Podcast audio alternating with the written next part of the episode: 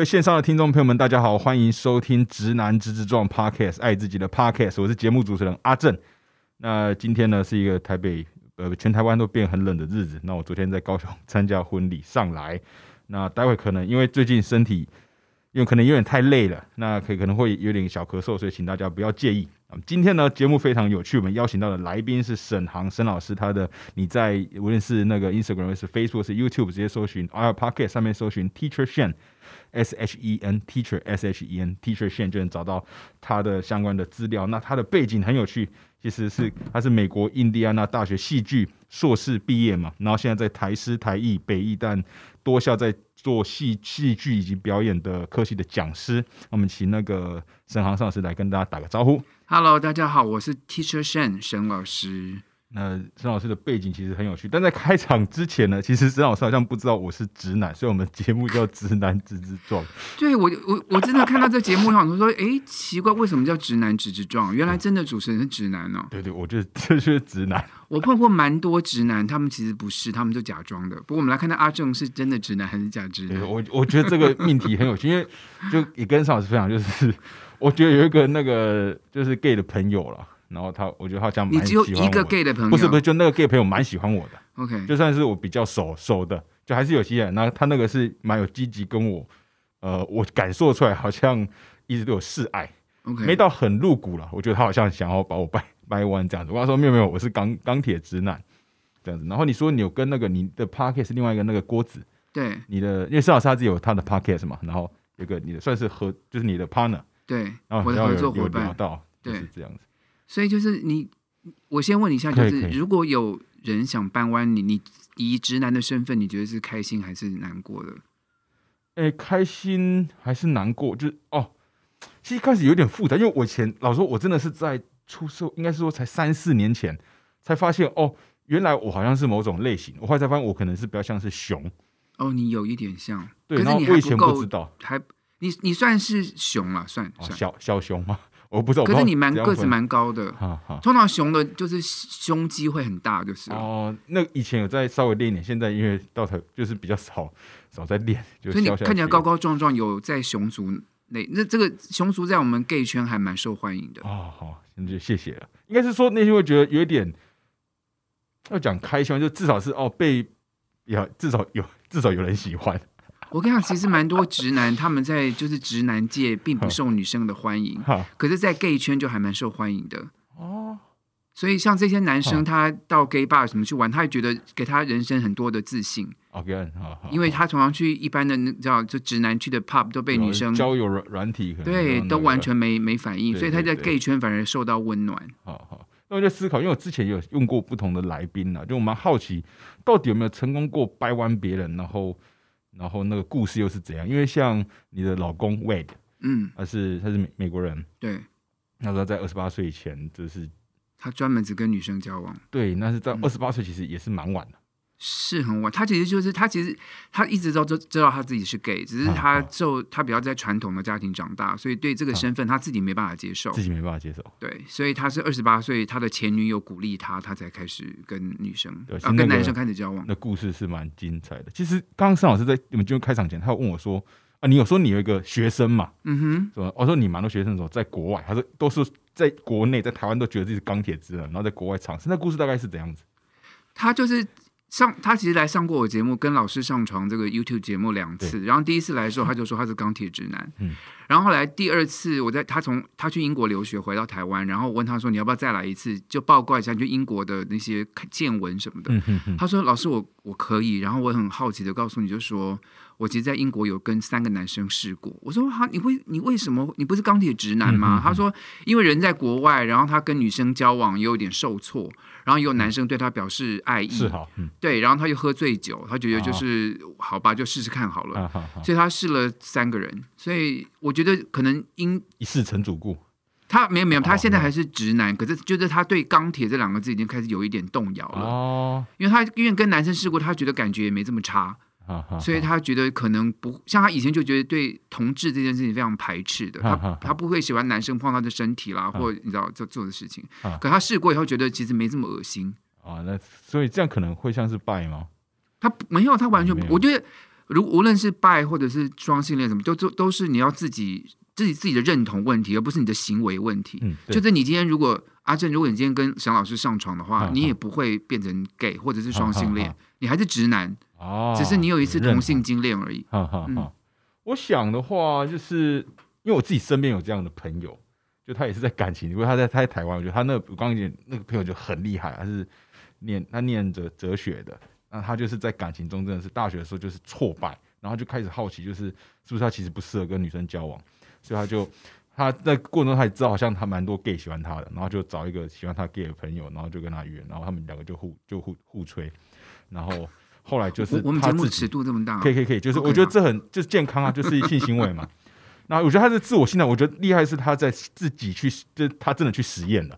那他真的发现他自己真的是硬不起来，然后他说，就他真的受不了，就开始强，就是真的很很反弹，然后就整个就中断，然后就直接把那个男的封封锁。反正可可是阿正，这个故我必须事就是可是我必须再问你一件事情，就是说，你今天如果跟一个你不喜欢的女生上床，你也可能会硬不起来。对对，对，这就不代表说你你是、哦对啊，不不不能说，说服他。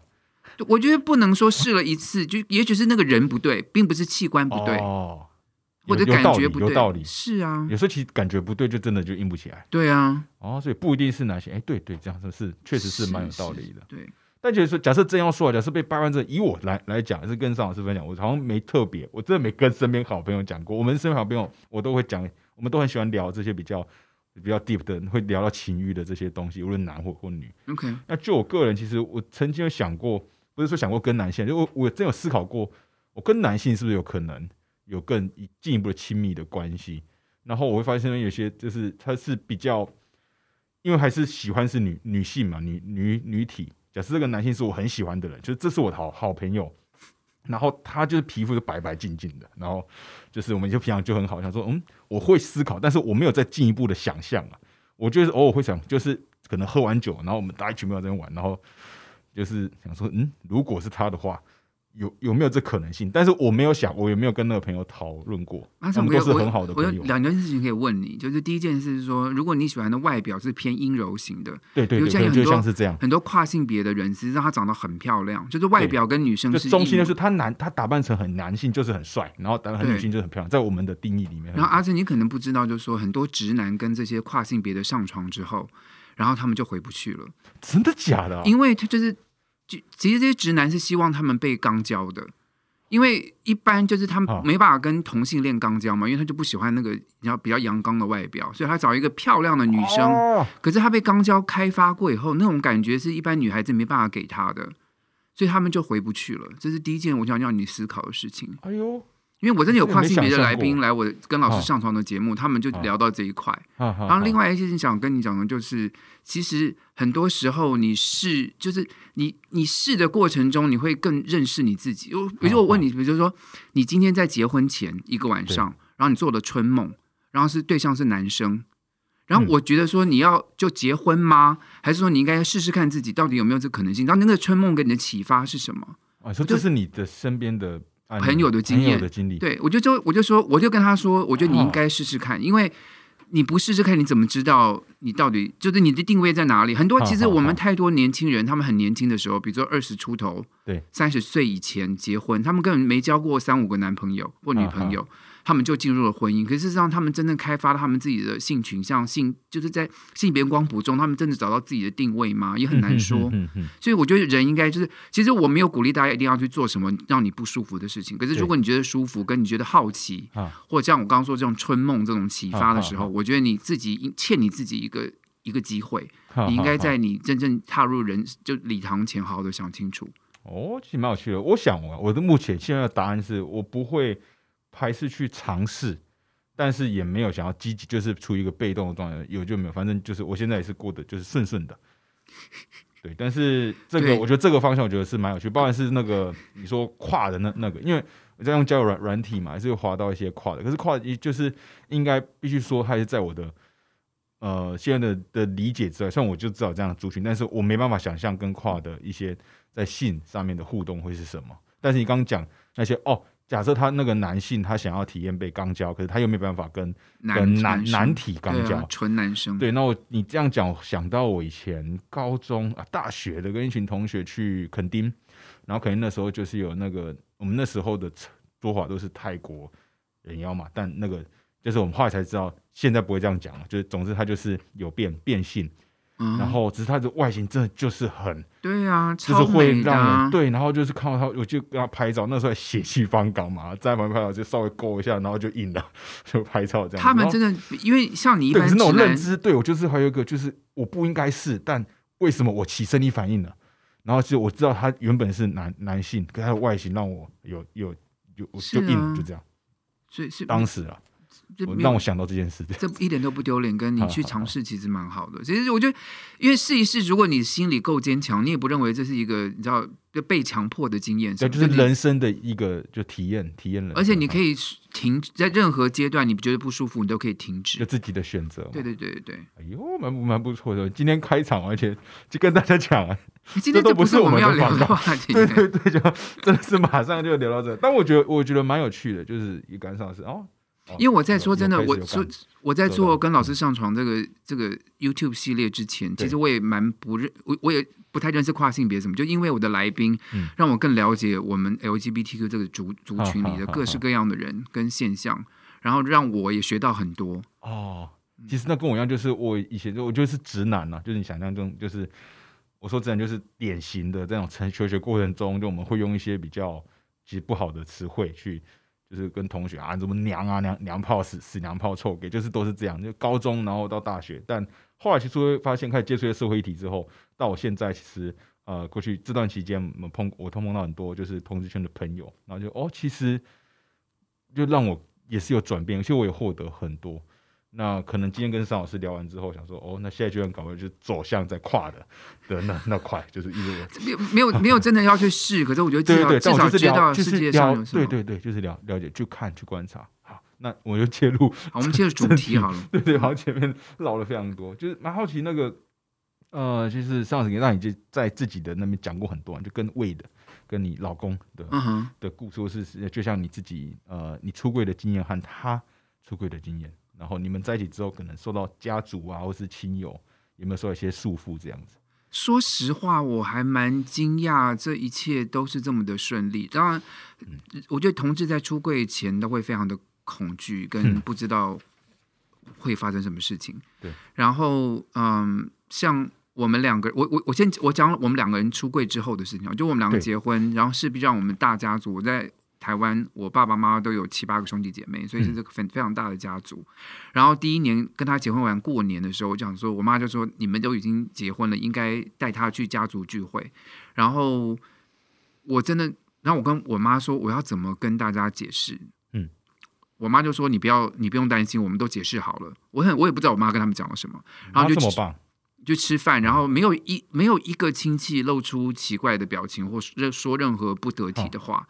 然后其实我当时我当去之前我就有想过说，如果有任何亲戚对我说不不礼貌的话的话，你该怎么回？我就不要理他就好了。哦，嗯就是反正我们一年才见一次面，就是我何必为了这个人而觉得不高兴？嗯就是不要不要理他就好了。可是说实话，到目前都完全没有，到现在一次都没有，没有一次都没有。在这个大家族里面，对，如果有其其实唯一我觉得受到不礼貌跟不尊敬的时候，是在公投前，我们家族的群组里面，在你知道就哦，是社社社群公投，对，然后他们是全部都支持反同婚的，然后我我就说，你知道我在这里，Hello，你说，然后他们就说你不一样，我说我有什么不一样？哦他说哦你是一个特别的孩子，你跟那些同性恋不一样。我说我们没完全没有不一样。我说如果你们支持我的话，就要支持同志公投。对，然后他们还是非常的不支持。可是直到我有几个女性的表姐们，啊他们说你们说你们这些老先生老太太，你们真的是就是你们说，如果我告诉我的孩子，就是现在十四五岁的孩子，他们的公公、他们的婆婆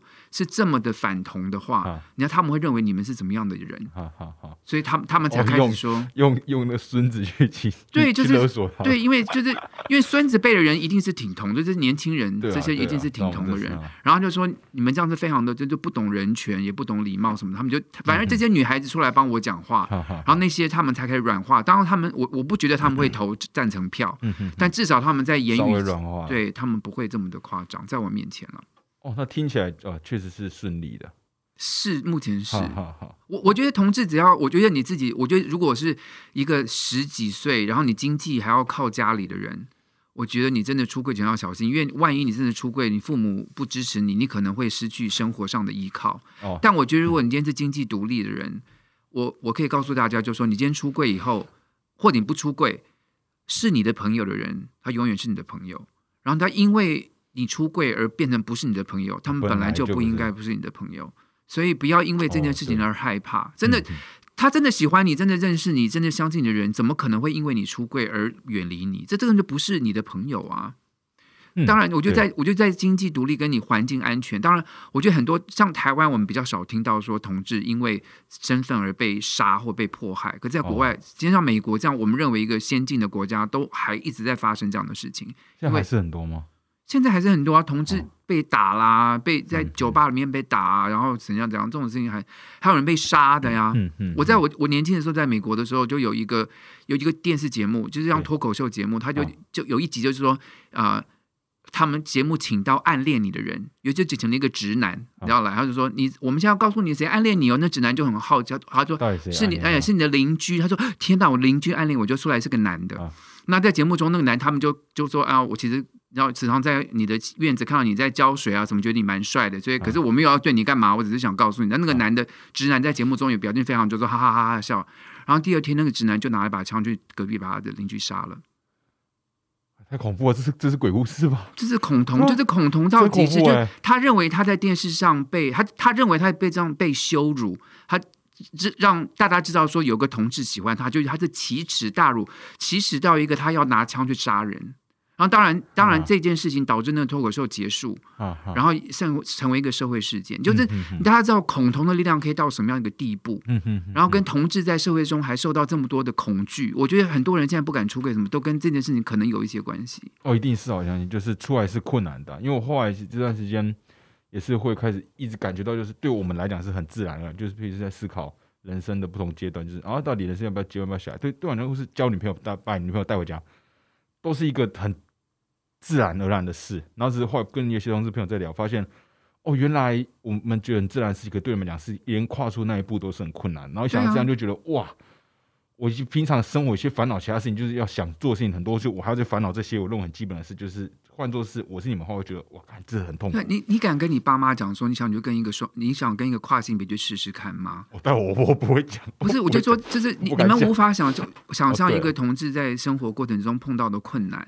然后其实，其实我个人认为，当一个同志对我来说的好处是，我非常了解少数族群啊，不无无论是就在社会中被压迫的这些族群的少数中的少数，这样对，你会了解他们的挣扎。所以，当我碰到一个女权主义者，或碰到一个为肢体残障抗议的义工，我知道他们经过了什么，跟这些在社会中被歧视的人的心态是什么。所以，当一个同志事实上给我们更多的力量跟内心的坚强。其实我看我们人啊，从从小到大，我们要学的一件事情就是你怎么面对困难，哦，怎么面对挑战。那当同志，你的困难多着呢。你从小开始，从你开始自认为你是在国小，你觉得说啊，天哪，我喜欢男生，到你自己认识开始喜欢男生，到你要出柜，到你要被同事。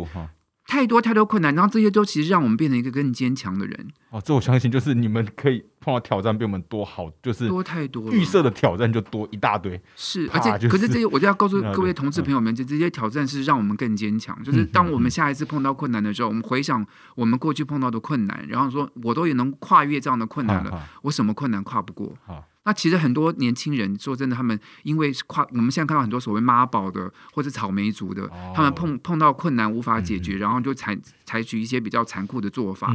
其实大家想想看，就是说，如今天碰到困难，实际上是你人生的挑战。对你只要通过一个困难，你下一次就会更好。啊，所以不要怕困难。我自己在过去就就是，不然我自己认识朋友啦，就我都很喜欢去呃去聊对方他人生经历的低潮。是怎样子，那他是怎样去走过来，怎样去面面对，然后他目前他是如何看待那段时间低潮的他？因为我自己也是差不多在过去一年多了，现在是相对好了，过去一年多是我人生最低潮的时候，所以都跟朋友朋友聊这些，那所以就蛮好奇，沈老师是在人生中有哪些是觉得是比较低潮的时候？我我不知道是不是中年危机还是什么，就是我大概在四十多岁的那一段，才四十到五十岁这段时间，是我我觉得人生低潮就是很不快乐，可是没有到忧郁症的程度，但就觉得自己快乐不起来，可能是担心自己的事业啦，什么什么没有办法，就是或者是跟跟另外一半的交往，就是反正在那那一长段时间，我觉得是长期属于忧郁的状况中，哦，就都是哦，就就是很低落的。我我现在我现在回头看来，应该是中年危机，我觉得中年危机，嗯，就是你。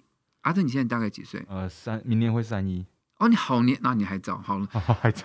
万一你在四十岁的时候碰到，就是突然觉得低潮，跟好像有志难展这样，可能你可以怀疑是中年危机。然后有一些书籍跟论文可以让你度过男人的中年危机。哦，就看书是可以的。哦，就有书有一些书在讲这些东西。是是是。哦，那我自己的状况是，因为这都是感感情啊。我发现，我后来重新认识自己，就是感情是我，或是人跟人的关系，是我人生中一个。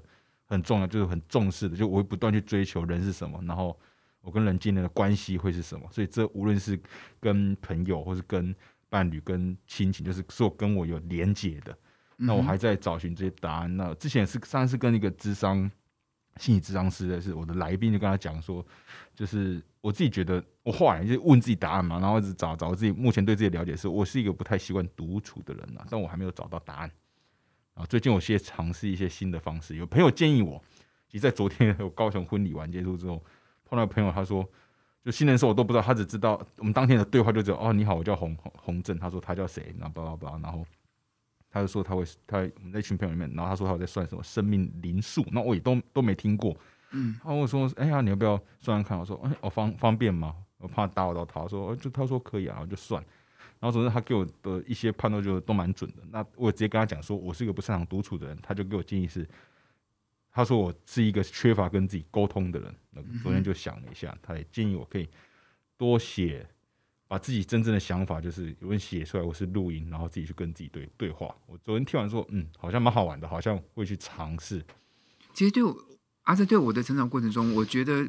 嗯，你要先去喜欢自己，跟认认识自己。其实不喜欢独处这件事情，它不是坏事，嗯，它就是你。然后不喜欢独处也没有也没有怎么样，也没有影响到任何人。哦，对了，你就不要独处就好了。你就是你就你要爱上这个不喜欢独处的你，你不用去改变自己啊。我就不需要。我的因为会的原因是因为不喜欢独处，然后在一段感情里面呢，只要那个连接变少了，会让我焦虑跟不安。哦，然后这焦虑不安会让我导致，就是我就特别有自己的状况是，我在焦虑跟不安的时候，我会很希望寻求女性的慰藉，朋友的慰藉。然后朋友里面有包含女女性，那假设这个角色是女性的话，那我就比较容易跟大发生呃再进一步的亲密关系。可是不代表我不爱当时的女女友，可是我我会在这个循环里面，我是我不想要这样的循环，所以我后来意识到，就是这样循环也没什么不好，没有，只是只是你当然现任女友要知道这件事情而已。哎，就你就不会是个渣男？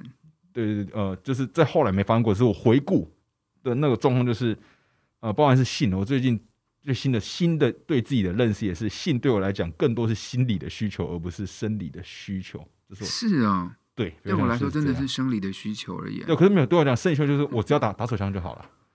啊，对，就是打手枪。那老实说，怎么可能？这完全差太多了吧？打手枪跟打炮差太多了吧？就我还是喜欢打炮，但是我会发现，当我很想打炮的时候，大部分的是我喜欢是那种亲密感、恋恋爱感。哦，就是就算是跟一个，就他不是我的伴伴侣，就是这以前了，不是我的伴侣，跟他做爱就是也是很想要，就是有那种亲，就是。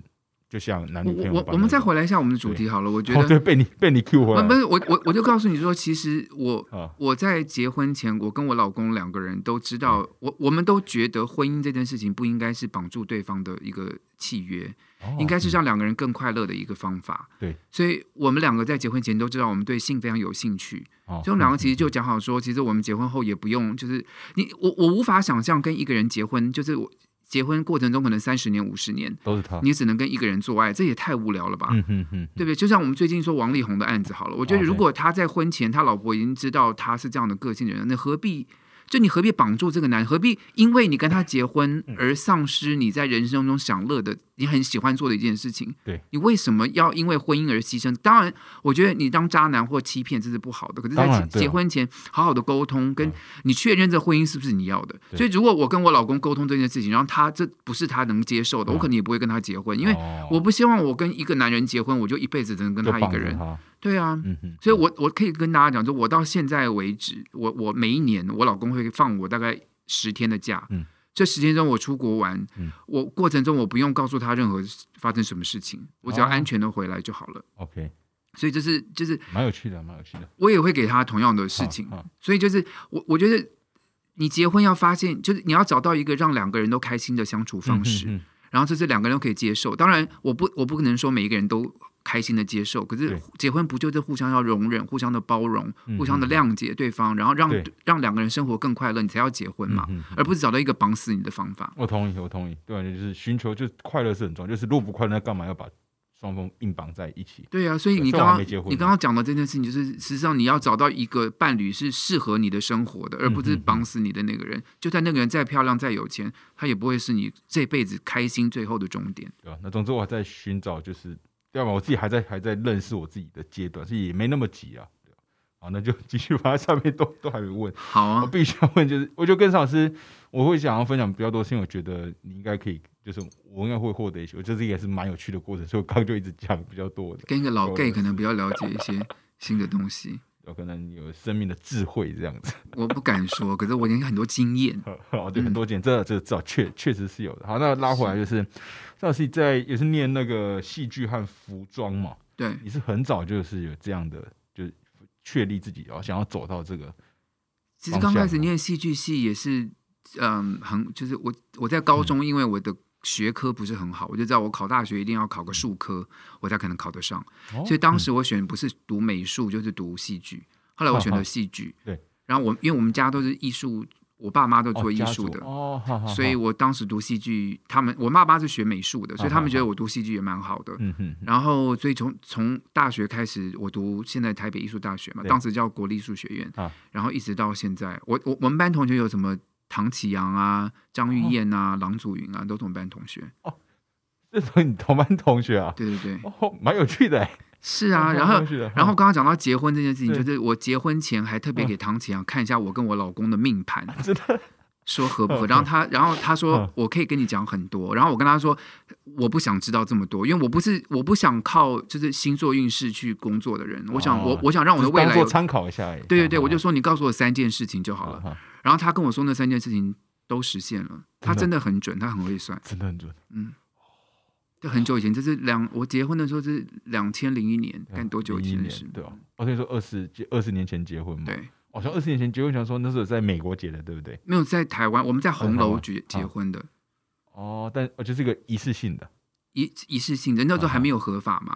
然后那时候我妈妈，我记得我妈妈在我婚礼中，她说：“她说，嗯，因为我我老公是美国人，她说虽然我以后要叫你 son in law。”嗯，可是这个 law 根本就哦、in law，可是跟这个 law 根本还不还不那个，对啊，还没有还不接受你，我就跟我妈妈说，我说妈妈今天不接受，可是不代表一辈子都不接受。那事实上，你看现在就真的就合法了，嗯嗯，所以只是时间问题而已。对啦，对，我其实这样也弄了，我从结婚到哦也十几年才合法，对，很久。可是我觉得只要真的，我我真的只要你活着，什么事情都是有可能的，不要不要放弃，不要放弃。因为沈老师应该是一个比较偏向正向。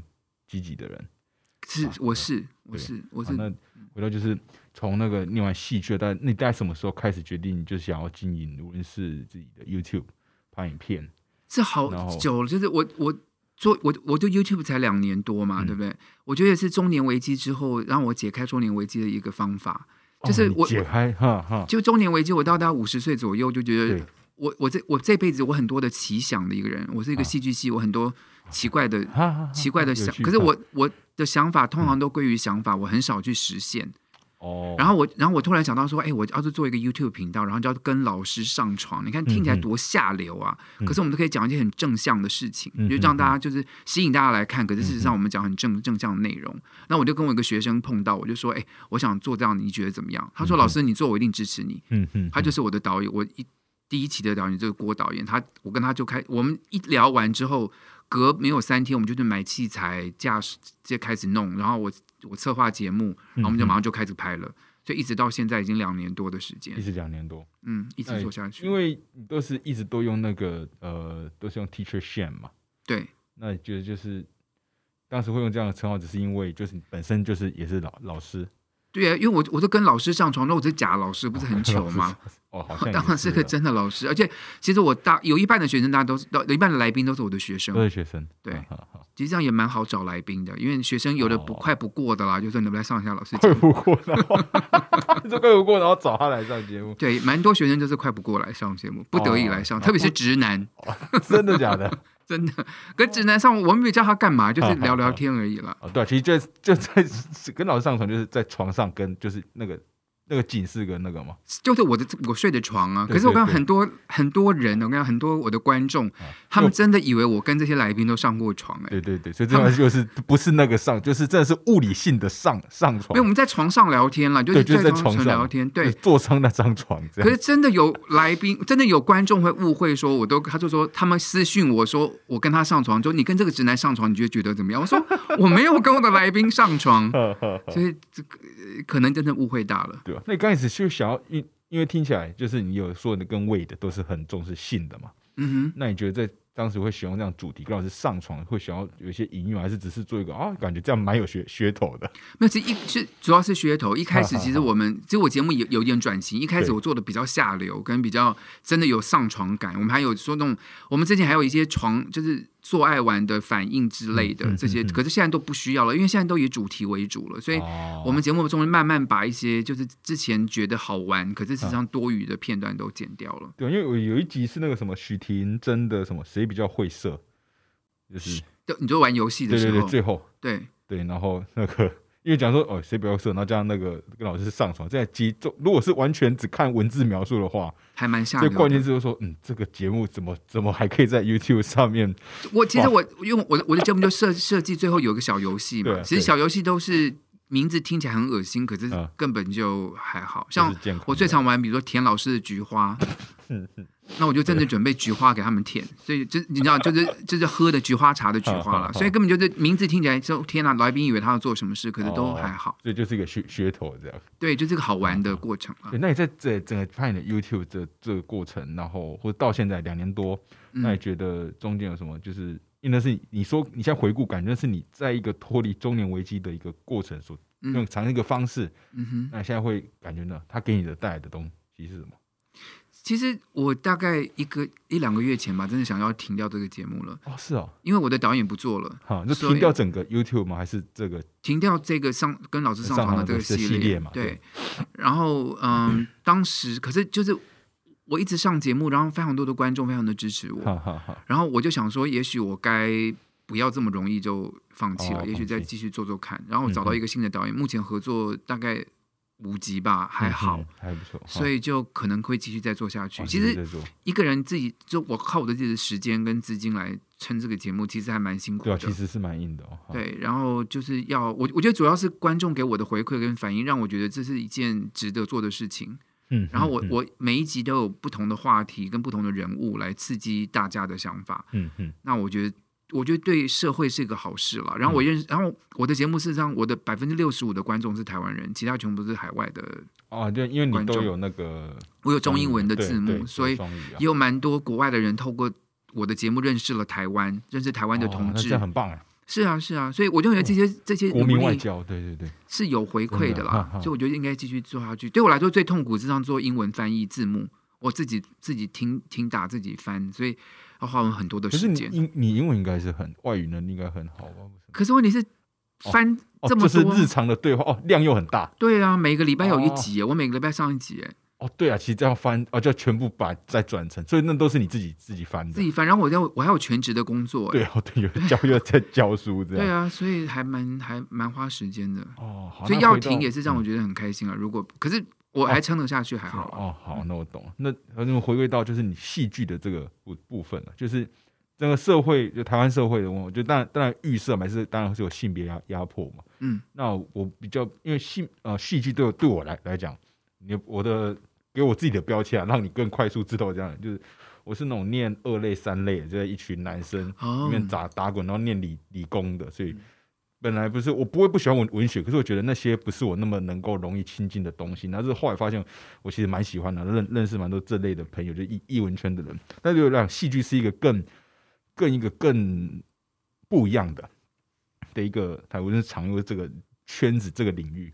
那所以想问老师就是说，在戏剧这个圈子里面，他你是观察到他对这种性别方面的开放程度跟主流社会应该还是有差异的吗？那或是说你有曾经想要透过，就是或者是在戏剧上要怎样对这个呃性别认同来做一点帮助？其实我做。我我比如说，我是一个做儿童剧的导演，对，所以其实要放两性议题在里面有一点难。嗯，可是我的节目中的我我我编剧的戏里面的女生永远不会是弱者，然后通常我会把角色故意反过来，变成一个比较强强者的女性跟一个比较弱的弱势的男性，就让孩子们看到一些呃一些可能性。就在生活中，就是我我不当然，因为我我不能在儿童剧里面讲太多关于同性教育这件事情。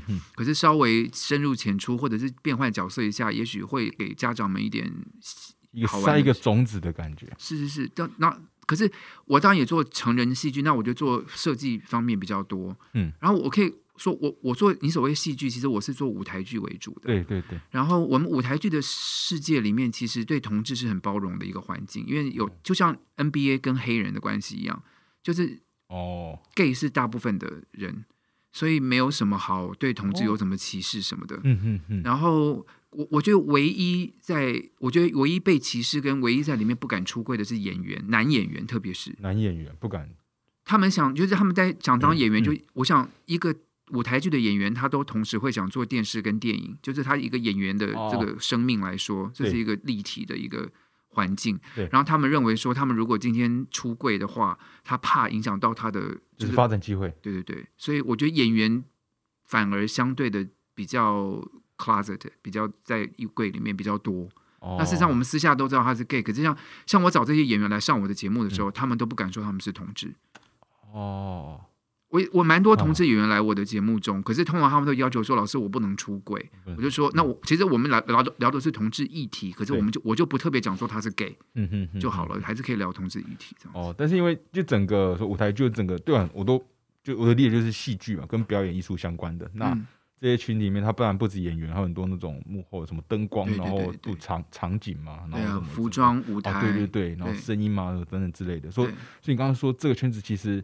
Gay 是大呃不不是说 gay 就同志是大多数，我我想说大多数应该比例其实高比较多，应对我觉得应该是比一般的各行各业来的高了。因为我的主观的感觉也是猜想也是这样，但因为我并并不是这个圈子的人。可像戏剧系的学的男学生啊，其实可能一半一半一半是直男，一半是 gay，就是高到这个程度。比例确实是对，所以我在学校教书，说你又问说可能学生受到霸凌什么的，其实在学校真的是少的，因为。Gay 就这么多，你你霸凌 gay，你就是等等于你跟全班一半的人翻脸。对啊，就变成一个过去。对，所以不，我在戏剧的学校中真的还好，这种事情还好。那其实跟我的成长呢，就会经验到差很多。我就是对一群就真的是一群直臭直男。对，真的就是 臭臭直男、臭异男。我现在有时候跟包含跟我大学同学聚会的时候，其实太多，连我自己会也会不是那么舒服。就虽然我是直男，可是聊那些话题就觉得哦，其实有些都蛮有。朋友这样，这个圈子内这样讲，我倒还可以接受。但是我知道这些如果讲出去听都是很不好的，呃，用字遣词啊，然后讲的那种。可是我我我真的不知道，是因为我我比较幸运，还是就是我我的周围，就算我认识，就算我在不同的工作场环境中，就就像我做儿儿童剧，对不对？我我认为说我的客户就是我帮一个厂商做这个儿童剧，我觉得我同志的身份好像被他们知道不是很好，因为他们对于儿童教育好像对同志中间好像。这这种有点觉得怪怪的，所以我第一，我当我做完跟老师上床节目中，我去拜访我的客户的时候，我就有一点怕怕，说他们有没有看到，跟他们会怎么说，跟他们会对我是同志，因为之前我从来没有跟他们讲过说我是同志的身份。然后我第一次去他们公司拜访的时候。他们就跑来说：“老师，老师，我有看你的节目，很好看。然后老师加油！”我就我就吓一跳，说：“天哪，你们跟你想象完全不一样。”对，有想说，他们可能会认为好像跟我合作不好，因为我是一个 gay 的导演，如果被人家知道，可能对他们公司有影响还是什么，结果完全没有。就是我我真的觉得我也许我很幸运吧，就是而然后我我最近我的节目中有讲说我买翡翠这件事情，哦，对对对对不对？买翡翠，然后翠友更是看到很对翠友根本就是更是另外一群直男为主的一个群体，就很多有钱的，你要是中年的男性，他们有钱开始投资翡翠嘛。啊好好好，大家可以想象那种，可是我我出现，他们很多人认识说啊，我看过你的节目跟什么，就是我在里面也很就是很受欢迎，对，完全我就很意外，说为什么大家对同志都这么友善？那我我觉得可能或许是你的人格的特质，也也也许我不是一个比较，我当然我我有阴足够的阴柔气质，对对但是。我没有太就是我觉得，那总之我的感觉就是，我嗯今天算是第一次，就是我就动就第一次见到本本人，就嗯本人的你，就是真的是面面对面，就就老就是香水就是就是舒服，就聊天起来是舒服的。那这不会因为你是什么性，就是哦，就这个人舒服，然后有内内涵，然后让我感感觉我会想要。你应该有蛮多朋友会，或者在成长过程中，我猜啦，应该老师这边会有，就是还不是成为老师之前哦，应该有蛮多朋友可能会找你分享他就是讲心事吧，是哎、应然后该会有。不是然后我真的觉得还是一个很容易可以信任你。我我我真的不知道为什么会这样。然后我我我做这个节目之后，哦很多我的来宾就是我们录完节目中，他他录完节目后，他离开前，他跑来跟我说：“老师，其实我是艾滋感染者。”我就说：“你为什么要告诉我？”嗯对，我没有那么想知道，没有。可是他他他，然后我就问他为什么，他他就说他告诉我，因为他觉得我很信，对啊，就是他很相信我然后有有温暖的感觉。我就说好，如果你知道你有，当我认识嗯很多台湾跟艾滋相相关的机构，如果你需要帮忙，老师愿意，我会绝对会帮助你什么什么的。其实今天真的要聊更多，但我必须 Q 到最后一题了，就是是跟老师聊会真的是真的，你有这样的特质，会起来会一直跟你跟跟我对，就是对对对对。那就讲到这样，既然提到艾滋嘛，那老师之前是在那个呃有去做就是艾滋就是除污名的这件事，然后有在那个移移光艾滋防治协会嘛受训。对对，那包括还有在那个三温暖、汉室、三温暖，这连我都不知道这是什么。我知道三温暖，然后但是说这个同性圈的三温暖，就是我从来没有去过，然后也就蛮好奇为什么当时有那样的受训，然后当时做的东西是什么，然后他给你的 feedback 是什么？我这辈子其实发誓过要做两件事情，一件事是保护动物，一件事就做艾滋义工，这两件，然后我现在同时都在进行。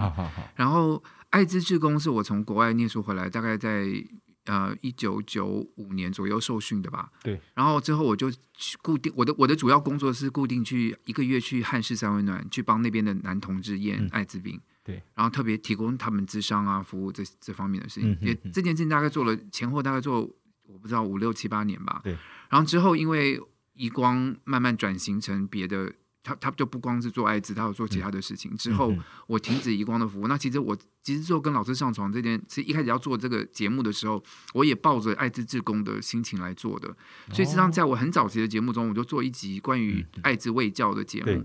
那我认为，我如果做艾滋卫教，一定没有人要看，嗯，就多无聊的事情。可是没想到那个、哦那一集播出以后，到现在已经吸引二十二万人看过那那一集了。很因为讲讲同志如何清洁自己，然后如何小心戴保险套，什么就就这，可是我们用了很好玩的方式，好像我们先强暴一个我的我处男的学生，然后教他说他讲到破处，啊。然后我教他怎么样要注意安全，怎么样被破处，跟怎么样注嗯嗯嗯在过程中要注意什么事情，然后这集反而变成很多人喜欢看的嗯嗯内容，嗯。所以我也蛮惊讶的。好好，玩的时候那呃汉室三万现在应该已经没了吧？还有有还还在，还还在啊、我前一阵子才才去又又去那边玩过一次，哦，还在在在就是因为在西门红楼旁边。哦然后他是一个在台湾属于老先生会去的，就是那边的平均年龄大概我猜有五十岁吧。他的他的课程所，以差不多二十年前就是二十几、三十岁这个年龄层，三十出，其实那个时候就一直都是老先生会去的地方，哦一直都是老先生会去的对，。他就是一个非常在台湾就是三温暖发文化发展，他就是一个比较老人家会去，所以有老先生跟喜欢老先生的年轻人会去的地方。可是我大学就去过，大学就去过，对对对，它这个很老牌，从来没有。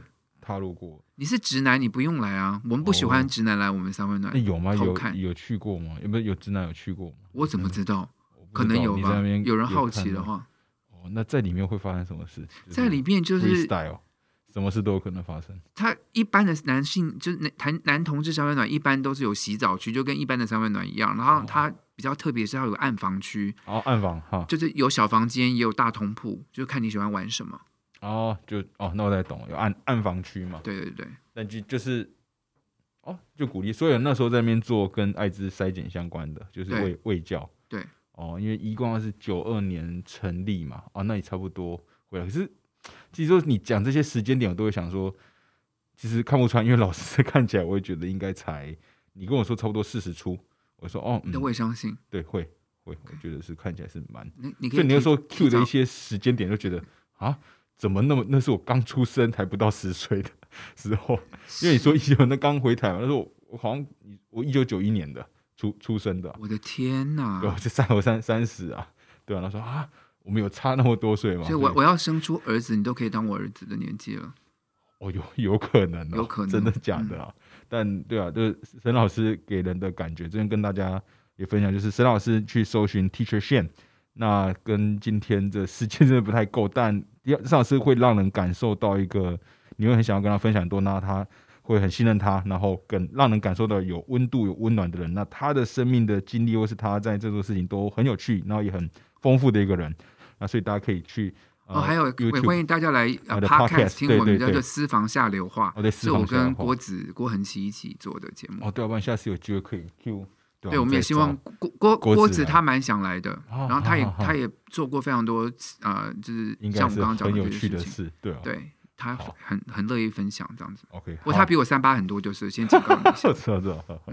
OK，不过觉得嗯，今天是蛮蛮棒的一个，虽然时间短短的，我们大概才录四十五分钟。我们下一个不是我们下一个，所以是这个录音室下面十分钟后还有人要用哦，是哦，对对对，所以必须之前有我都还可以拖一下，今天就不能拖了，这真的不好意思。那今天真的很开心能够邀请到沈航老老师来我们节目现场。那我们今天的直男直撞就到这边，也感谢沈航老师，好，谢谢大家，谢谢，好，谢谢大家，拜拜。